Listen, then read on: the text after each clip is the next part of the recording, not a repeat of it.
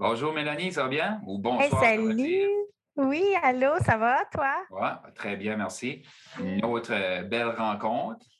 Oui, Ouais, oui, la deuxième, ouais, non, troisième, comme, avec ouais, euh, Chantal, il y avait une petite rencontre aussi. oui, c'est vrai. Puis- ah oui, pour euh, le projet Cool. Ouais, c'est ça. Ouais. Puis comment est-ce qu'a été ta journée? Ah, ça a bien été, tranquille, ouais. Tu as écouté de la toune? J'ai pas eu le temps aujourd'hui, non, Non? j'avais les enfants, puis euh, c'était comme déjà assez chaotique comme ça. Ouais, pas, pas de misfits, rien de même. Là. Non, hey, c'est drôle que tu dis ça parce que j'en écoute vraiment souvent ce temps-ci. Ah ouais, c'est ta band de, de dernièrement? là? Moi, Ouais, j'ai ouais. écouté une, une toune aujourd'hui. Puis c'est une toune de, de la band Sleep. C'est une Ah, band de stoner metal. OK. Et le nom de la chanson, c'est Dope Smoker. OK. Puis, allez, 64 minutes. c'est ça, Ah! la toune et l'album. Tu sais, l'album a juste Oui, une oui, chanson dessus. Mais c'est comme, tu sais, c'est une joke de Family Guy qui finit plus, là. C'est juste un OK. drag. Puis après, comme 25 minutes, tu trouves, c'est, tu sais, oh man, la bonne distortion, c'est cool. Mais là, ça- après 45 minutes, tu te dis, oh, les G's, il reste encore 20 minutes de ceci. C'est Ouais, pas comme ouais. Dream Theater où ça t'envoie dans toutes sortes de directions, puis ça coupe, puis tu t'aperçois même pas que tu écoutes une longue tune de 30 minutes, là. Non, c'est Eh, ça. mais fou. Non, la seule longue tune que j'écoute encore, c'est euh, la tune de NoFX, euh, The Decline. OK. quand même longue, celle-là. Je suis Ah ouais? certaine combien de minutes, là, mais euh, au-dessus de 15 minutes, je suis pas mal OK. sûre. là. Il va par là. Je me demandais, Jeff, euh, comment donc est Shine on You Crazy Diamond? Euh, au complet ou genre comme parts 1, à- c'est environ, c'est entre 27 et 30 minutes. 27 et 30. Imagine ça fois deux. Ah. Wow. Non, c'est vraiment intense. Ouais. All right. Ben, à ce soir, euh, on est ici pour parler de, de nos livres, de littérature, de Mélanie. C'est vraiment un grand plaisir de t'avoir avec nous autres ce soir. Euh, Mélanie Francard, pour ceux et celles qui ne la connaissent pas, une auteure acadienne québécoise aussi, euh, qui, euh, qui vit en, en Acadie, au Nouveau-Brunswick, a publié son premier roman, La Bille Noire, sur les, la maison d'édition Tulinois. Euh, elle est en train de présentement travailler sur son deuxième roman qui, je pense, qui est pas mal terminé, hein, qui est dans les dernières ébauches ou? Oui, oui, il est terminé. Il me reste comme 60 pages à comme. Ben moi, ce qui, quand j'ai fini un roman, je le réécris de nouveau. Fait que, tu sais, je prends chaque phrase, puis je check comme, comment je pourrais changer la phrase pour que ça, ça sonne mieux, que ça soit plus fluide. Ou, Ah euh, oui, il faut réécrire. ouais. Ah, Ouais, très bien. que- Donc, tu es dans la réécriture, puis il te reste comme 60 pages à réécrire. hein. oui, Donc, c'est euh, Apophisa, femme interstellaire. c'est Euh, ça. je sais que tu m'en avais parlé une fois. Tu m'avais dit le, le, le, le style du roman, puis moi, je ne connais même pas ce style-là. là. C'est c'est vraiment cool. J'aimerais ça que tu nous le dises, s'il vous plaît? OK, ouais, ouais. Ben, c'est un. Je considérerais ça comme un planète opéra. Dans le fond, c'est que un planète opéra, c'est comme l'exploration d'une planète autre que, que la Terre, évidemment. Sauf que moi, euh, la différence avec euh, le genre-là, c'est que euh, l'histoire n'est pas vraiment, met pas le focus sur l'exploration de la planète en tant que telle, mais plus sur les personnages qui évoluent sur cette planète-là. Mais c'est comme euh, une notion qui est quand même là, mais c'est en background, là. OK. Ouais. Très bien. C'est vraiment, euh, c'est c'est vraiment cool. Puis je vois comme quand même euh, peut-être un petit lien avec la bille noire. Peut-être qu'on pourrait en parler plus tard, mais d'une autre Ouais. façon, là, tu sais. Euh, Oui, que tu- parce que la bille noire était vraiment concentrée sur les personnages. Tu sais, c'était très. Exactement. ouais. Puis c'est- je pense que ça va se ressembler un peu dans ce style-là aussi. C'est vraiment concentré sur les personnages. Euh, c'est très sombre aussi, là, comme un planète opéra d'habitude, c'est comme l'aventure, puis, tu je sais pas, euh, les belles aventures, mais comme mon roman, c'est complètement, c'est quasiment une dystopie sur une autre planète, c'est comme ça mélange plein de là, en même Vraiment temps. cool. Ouais, Puis ouais. est-ce que. Là, euh, excuse, mais est-ce que Avatar, c'est comme considéré planète opéra? Ah, Ah. euh, pour vrai, tu sais, je suis tellement pas une experte du genre. Moi, je dirais que oui. Ouais. Euh, je dirais que oui, mais je sais pas. c'est- Je, je dirais que c'est un- ben, c'est comme un film d'action. Je, je suis pas certaine. ouais. Mais moi, Euh. moi je- selon moi, je dirais que oui. OK. Ouais. Ouais. Euh, ben, ça nous met un petit peu en perspective. Puis aussi, tu as écrit une nouvelle qui s'appelle euh, Esteban et l'amuseur d'enfants, qui va sortir ou qui est sorti sur le recueil maudit de Dave Turcotte Lafont. Un recueil qui est qu'on est, on travaille en collaboration, on a chacun une nouvelle dessus, là, euh, qui est aussi pour une bonne cause. Donc, euh, mm-hmm. je sais pas, comme moi, j'ai lu ta nouvelle, puis elle m'a vraiment frappé. C'est vraiment cool. puis si qu'on. Je ne vais pas. Parce qu'une nouvelle, tu ne peux pas parler trop de la nouvelle parce qu'après ça, tu vas dire des punchs ou des choses de même. Mais ta nouvelle ressort des enfants, des personnages. L'histoire, c'est autour des enfants. Euh, moi, j'ai mon premier roman, L'été des mouches, qui avait des enfants Beaucoup d'enfants aussi, oui. moi, c'était plus des jeunes adolescents. Toi, c'était plus des préadolescents. Oui, c'est vrai. Qu'est-ce que, comme puis Stephen King utilise souvent des enfants dans ses histoires, si on pense à euh, Stand By Me, It, euh, en tout cas, la liste est vraiment ah, longue. Certainement, absolument. Donc, qu'est-ce qui est euh comme le lien avec l'horreur, les récits d'horreur, puis les enfants qui fait que ça, rend la, chose plus intéressante? C'est tellement une question intéressante, Pierre-Luc. J'y ai pensé un petit peu, puis comment je dirais ça? Les enfants voient pas la vie de la même façon qu'un adulte. Oui, il y a encore cette naïveté-là, mais ils sont, je dirais qu'ils sont quasiment plus forts moralement qu'un adulte. puis ils sont plus résilients, ah puis ils n'ont pas peur de la mort de la même façon qu'un adulte. Mais en même temps, euh, nos plus grandes peurs sont nées de, dans notre enfance également. Puis ces, ces peurs-là, peut-être qu'on les a transportées avec nous tout, euh, tout au long de notre vie. Fait que je trouve ça vraiment intéressant d'utiliser les enfants pour euh, écrire de l'horreur. Parce que, tu sais, même, même si tu penses à un adulte, là, puis tu sais, genre, l'adulte, il, est confronté à, je sais pas, un phénomène, là, euh, paranormal ou, tu sais, genre, euh, le démon se, se, matérialise devant lui. Tu sais, j'imagine un adulte comme faire la crevette à terre, là, tu sais, puis comme pas pouvoir réagir, c'est trop, euh, c'est trop dur émotionnellement à enregistrer, mais les enfants sont tellement plus ouverts. Puis, euh, ouais, je pense qu'ils sont, plus, sont mieux euh, aptes à, mettons, à gérer des situations qui ne sont pas nécessairement rationnelles pour les adultes. C'est ça, eux autres, c'est comme un jello qui est en, train de mouler. Puis nous autres, un popsicle, c'est déjà fait, ça casse, c'est fini. Oui, exactement. Donc, ils vont plus je trouve ça intéressant, mais aussi comme euh, si on pense à les adultes qui lisent l'horreur ou qui visionnent des films d'horreur, mm-hmm. tous les adultes ont passé par l'enfance.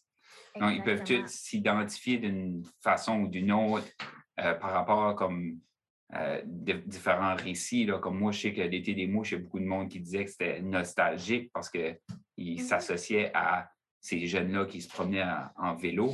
Ah puis, ah oui, que c'est à une fête d'enfants, ben, le monde s'associe à ça parce qu'on a déjà été à une fête d'enfants jusqu'à.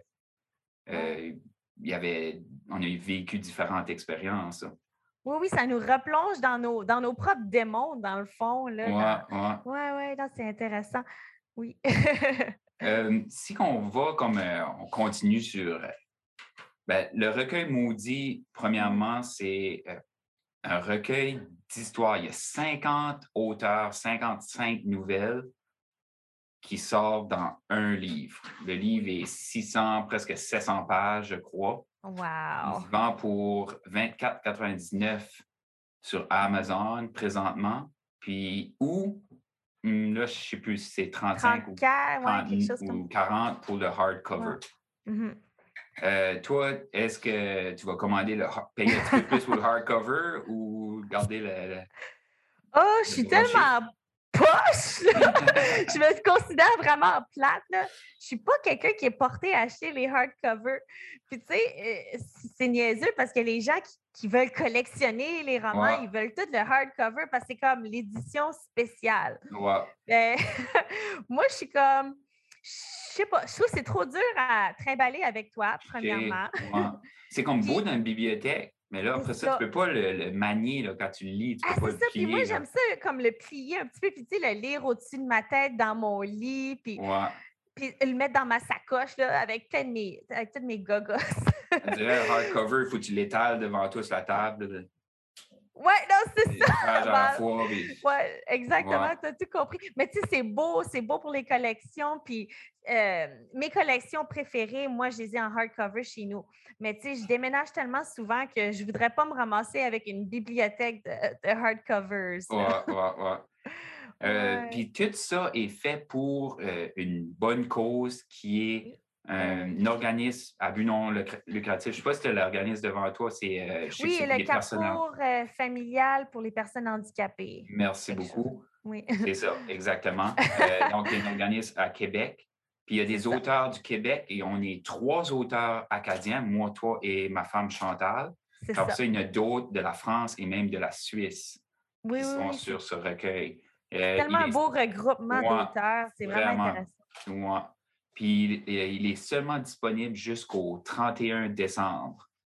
Donc, euh, après ça, c'est fini. On prend, euh, ben Dave prend le, tous les profits qui ont été, puis donne ça à l'organisme.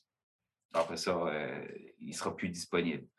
Donc, c'est vraiment pour une bonne cause, puis ça permet de découvrir bien des auteurs. En parlant de ça, y a-t-il des auteurs dans le recueil qui, que tu as hâte de découvrir? Oui, c'est sûr. Euh, moi, c'est sûr que ben, je connaissais comme déjà ben, toi, puis Chantal. Puis euh, c'est le fun parce que je trouve qu'à cause qu'on vient comme du Nouveau-Brunswick, on a comme un, genre de lien. Là, fait que j'étais vraiment contente de lire vos nouvelles. J'ai pris le temps de les lire. C'est sûr que j'attends de l'avoir euh, tangiblement avec moi pour lire les, autres nouvelles je suis vraiment fière d'être dans le même recueil que Kim Messier puis Whitney Saint-Onge. C'est des auteurs qui sont quand même déjà reconnus. Fait que je suis vraiment fière de ça. Mais il y a tellement d'auteurs que j'ai hâte de, découvrir. je vais en nommer une couple, mais je vais en oublier. C'est sûr que, tu sais, j'ai même pas encore lu Émilie, mais tu sais, ça fait vraiment longtemps que j'ai hâte de, la lire. Euh, il y a Eliane, Crystal Card, euh, Dave, euh, j'ai déjà lu un de ses romans, mais j'ai hâte de lire sa nouvelle aussi. Stéphane Desroches, que je n'ai pas encore lu, mais que je suis vraiment intriguée. Donc, Neil Bornier aussi, que je vais découvrir. Donc, euh, Julie Nadeau. En tout cas, il y en a vraiment beaucoup. Là. J'ai comme. Ouais, c'est vraiment le fun de justement de pouvoir les découvrir dans des nouvelles. Puis après ça, on peut se procurer leurs romans. Euh, exact. c'est une façon rapide de découvrir tout le monde en même temps. Oui, puis j'ai pas mal une liste euh, semblable. Moi, c'est la même chose. Il y en a tellement que j'ai hâte de découvrir. Ben, c'est toute la gang que je ne connais pas vraiment, mais euh, j'en ai nommé une coupe. Euh, Alex Ayotte, c'est un jeune, il a 16 ans, il a publié deux ou trois romans. Puis j'ai entendu vraiment juste des bonnes choses de lui, donc j'ai hâte de voir, de découvrir sa plume. Crystal Card aussi, elle est vraiment elle est vraiment drôle. Je pense qu'elle est crue là, assez. Là, ah, elle est extravagante. J'ai vraiment hâte aussi. Euh, Julie Nadeau, euh, elle, a écrit une nouvelle sur euh, Neil Armstrong, je pense, parce qu'elle elle prend tout le temps des faits historiques. Et elle les change ou que, donc elle écrit des romans historiques, mais en, mettant des intrigues là-dedans. c'est vraiment, je trouve, un concept intéressant. Dave, Dave La Jeunesse, David La Jeunesse, lui, euh, c'est sa première nouvelle. il n'a ah, pas publié de roman. C'est là qu'on va le découvrir. Puis il y a une, Pamela Chevrier, elle, euh, je l'avais beaucoup aidée avec, elle m'avait approché à un moment donné pour les éditions, je l'avais aidée, tout ça. Donc, j'ai hâte de. Là, elle a publié son livre comme ça fait deux semaines, quelque chose de même. Puis là, avec ça, j'ai hâte de la découvrir. Euh, puis j'ai aussi Émilie, bien sûr, je n'ai pas encore lu ses livres. Meisterreiner, Meisterreiner, je désolé, je ne sais pas comment le prononcer. Euh, je trouve cette euh, femme-là vraiment incroyable. Elle, a fait des. Elle a ouvert sa propre maison d'édition et tout ça. Ah oui, elle avait beaucoup de courage pour tout prendre ça euh, en charge comme ça. Mm. Ouais. puis il y a des mondes que j'ai lus déjà dans le passé que j'adore, comme Oliver Crock. moi, j'adore cet auteur-là. Puis comme personne aussi, j'ai vraiment connecté avec lui. Euh, Loana O'Haro. As-tu déjà lu des livres d'elle? Non, non, mais j'entends parler d'elle quand même souvent. Là. Ouais, ça, c'est disturbing. C'est vraiment des romans très difficiles à lire, mais excellent, vraiment une belle plume. Euh, Jonathan Reynolds, moi et lui, on connecte sur la musique métal. Il a publié un livre qui est L'Abîme, puis, ou Abîme. Puis euh, c'est un livre avec le black metal Euh, il y a Neil Borny aussi, que j'ai déjà lu, qui est excellent. Puis Dave Turcotte-Lafont, bien sûr. Mhm. Ouais, mais fouf, il y en a plein d'autres. Tu as nommé euh, Stéphane Desroches, puis Sylvain Bouffard, Eliane, tout ça. Ah, il y en a, il y en a. ah, c'est malade. Oui. Ouais. Euh, j'ai. euh, dans le projet Le Recueil Maudit, c'est quoi ce qui comme t'impressionne le plus? Quoi ce qui fait comme Oh my gosh, ce site, c'est un projet unique? Euh, c'est justement, c'est de regrouper tous ces auteurs-là avec tous des backgrounds différents. Tu as des auteurs qui ont déjà publié plusieurs fois, tu as des auteurs qui ils sont juste, ils font juste commencer, mais on s'est tous unis ensemble, puis on a dit on, va s'entraider, puis on va, on va, on va publier un recueil, euh, toute la gang ensemble. Puis, tu sais, c'est ça, c'est des gens qui viennent de partout. Tu sais, c'est- On a, on a aussi comme cette divergence de, de culture qui, qui va comme collider. Ouais. c'est vraiment le fun. Tu as absolument raison. Puis il y a des auteurs qui sont auto-édités, il y en a qui sont euh, édités dans les maisons d'édition traditionnelles, il y en a d'autres que c'est à compte d'auteur. Donc, il y a vraiment euh, différents types d'auteurs. C'est vraiment un beau rassemblement. Tu l'as tu l'as nailé, moi, c'est Mhm. exactement ça, je l'ai dit aussi. Euh, J'avais, tu sais, si on, on tourne un petit peu puis on, on parle de toi, parce qu'à soir, on reçoit Mélanie Francaire. là. Donc, moi, ça que je m'ai aperçu euh, dans tes romans ou dans ton roman La Bille Noire et dans ta nouvelle, Mhm. c'est la, ta façon d'écrire est très poétique. Tu as une façon d'utiliser les bons mots puis de le faire couler euh, vraiment des, des belles phrases qui, ça se lit bien. Tu sais, c'est. Ben, merci. Ouais, ben, bienvenue, mais c'est vrai. Tu as, un talent indéniable. tu es une fille très intelligente, puis ton, ton voc- vocabulaire est impeccable. Donc, est-ce que tu as eu des influences euh, avec la poésie euh, en écrivant tes romans un peu? ou- Euh, oui, un petit peu quand même. Euh, c'est sûr, sais, j'ai pas étudié en littérature, j'ai vraiment pas de background euh, justement en littérature. Moi, j'ai travaillé, j'ai étudié en travail social, donc c'est totalement un, un domaine à part. Mais j'ai quand même fait euh, pas mal de lectures, euh, surtout quand j'étais jeune. J'ai un des romans, ben, une des collections qui m'a le plus marqué, c'est Anne au pignon vert. Qui est justement d'une auteure aussi qui vient des Maritimes. Oui. Donc, Lucy Maud Montgomery. Puis j'ai trouvé ça super poétique. Puis sa façon d'écrire est vraiment venue me chercher. C'est tellement magnifique, c'est beau. Euh, c'est vraiment ça qui m'a fait aimer euh, l'écriture. Ah. Ça a commencé quand j'avais 11 ans en lisant cette série-là. Euh, j'ai été influencée un petit peu, tu sais, au collège, j'ai lu Les fleurs du mal, tu sais, de Baudelaire. Puis, tu sais, le fait de mélanger le beau puis le laid ensemble, ça m'a, ça m'a marqué. J'ai trouvé ça vraiment génial comme concept. Donc, euh, aussi d'écrire euh, ce qui est euh, absolument odieux, mais avec les plus beaux mots, puis les plus belles phrases que tu peux, puis avec des figures de style, j'ai... Ouais, ça, ça me parle beaucoup.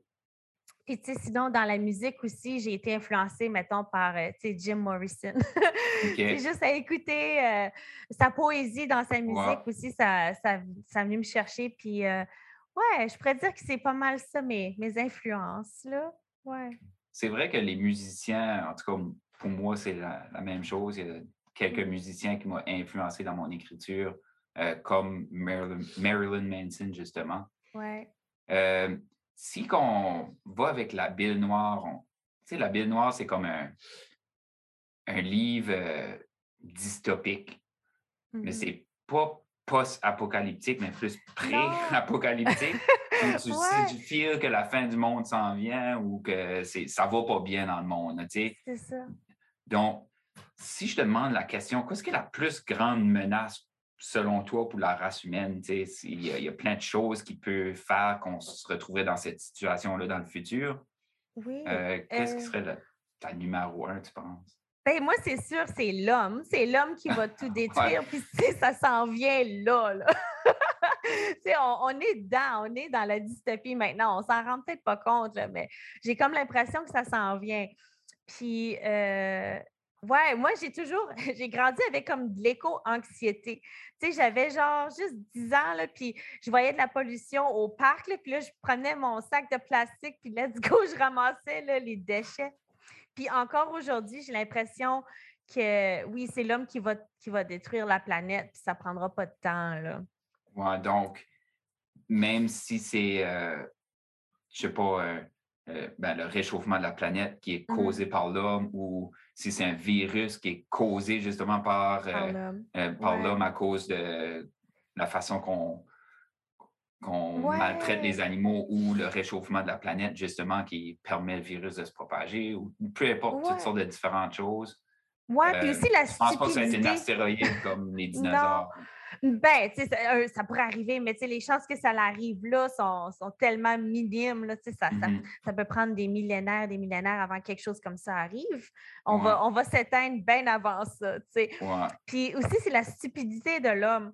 Sais, comme on. Peut-être pas nécessairement que l'homme va genre détruire la planète euh, à cause de la pollution, du réchauffement, mais c'est comme les décisions que l'homme prend vont mener à notre fin à un moment donné, là. Ça pourrait être comme une grosse crise économique jusque vraiment ça, ça, ça nous aboutit parce que puis tout Oui. ça, c'est tout en fin fond, ça vient tout à la base, c'est l'homme.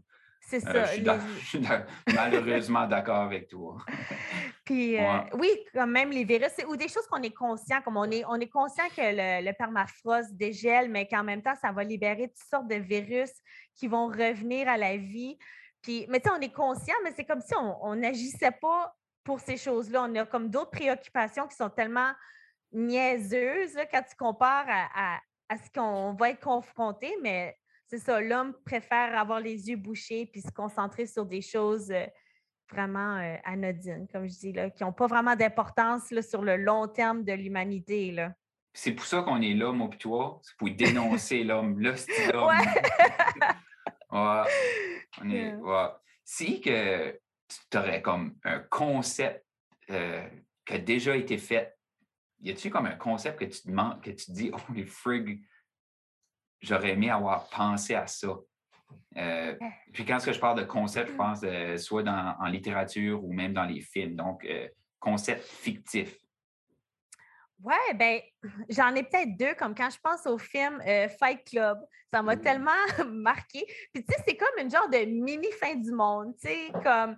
Puis encore là, c'est un homme qui se rebelle contre la société, puis genre, il décide de faire tout exploser, là. Ouais. Fait que j'ai vraiment aimé ce, ce concept-là sans aller dans, dans Oh mon Dieu, euh, c'est toute l'humanité qui explose. Non, non, tu sais, il fait exploser une coupe de tours, puis tu sais, genre, euh, euh, brûlons tout, puis on s'en fout, là. Ouais.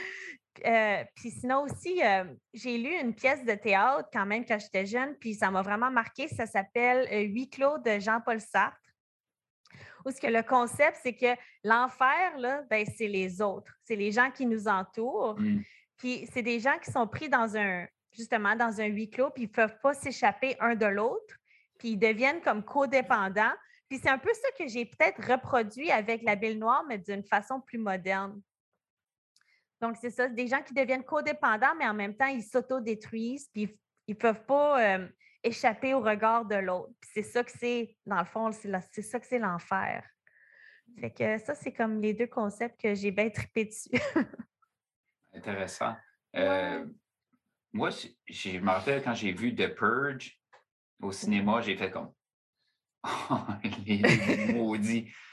Ah, c'est Ah, tordu, ouais, là. C'est ouais. tordu, mais tu sais, le concept de juste, il y a tellement d'éléments que tu peux faire avec ça, il y a tellement de choses que tu peux attaquer avec ce concept-là. J'étais comme, man, Oui. c'est- c'est parfait. Tu sais, la, la surconsommation, le monde qui protège leur maison, euh, Mhm. l'élimination des, des personnes pauvres, euh, le- le- Ouais. le- juste le sévrage humain de, de vouloir euh, se défouler une fois par année. Toutes ces, affaires-là, man, c'était j'étais juste comme, holy shit, il y a tellement de choses que tu peux attaquer avec ça. Tellement, oui. J'aurais aimé y penser, mais. Tu sais, c'est un sujet que tu pourrais continuer d'exploiter, comme tu dis. C'est tellement, ça peut tellement aller toucher plusieurs branches. Tu pourrais continuer de l'exploiter over and over again, puis ça serait, ça serait différent à chaque fois. Là. ouais, exact. Si on revient à la Bible noire, moi, ce, ce livre-là m'a vraiment marqué. J'ai vraiment aimé euh, l'atmosphère que tu as créée, l'environnement, l'univers de ton livre. Puis c'est des gens qui décident de vivre en, dans un squat. Dans un squat, comme en isolation de la société, être des personnes marginaux. Oui, ils euh, ont choisi d'être marginaux. C'est ça. Donc, quoi, si, mettons que moi, plutôt, déciderais, là, on se prendrait une petite gang et on dirait fuck it. qui serait euh, le plus grand défi de vivre comme ça aujourd'hui?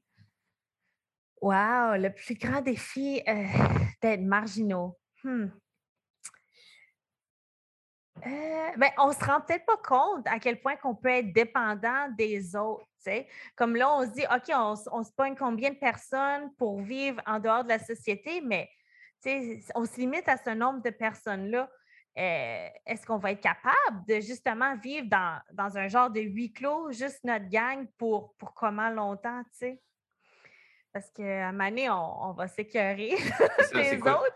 As-tu vu le film, oh my gosh, man, euh, Jusqu'au déclin, c'est un film québécois qui est sur Netflix. Euh, non, ça ne me dit rien. OK, ben ça vient juste de, sortir cette année. C'est Jusqu'au déclin. C'est un film québécois. Puis c'est à propos de ça, justement. Euh, du monde qui sont des, survivalistes, donc ils veulent, qui se préparent pour la fin du monde, puis ils font tout pour avoir comme leur bunker de prêt. Ouais. Anyway, c'est malade. C'est vraiment bon. Ah, ben c'est sûr, je vais checker ça. Ouais. Puis short and sweet, là, 80 minutes, là, ça, ça, se garde bien. OK. Parfait.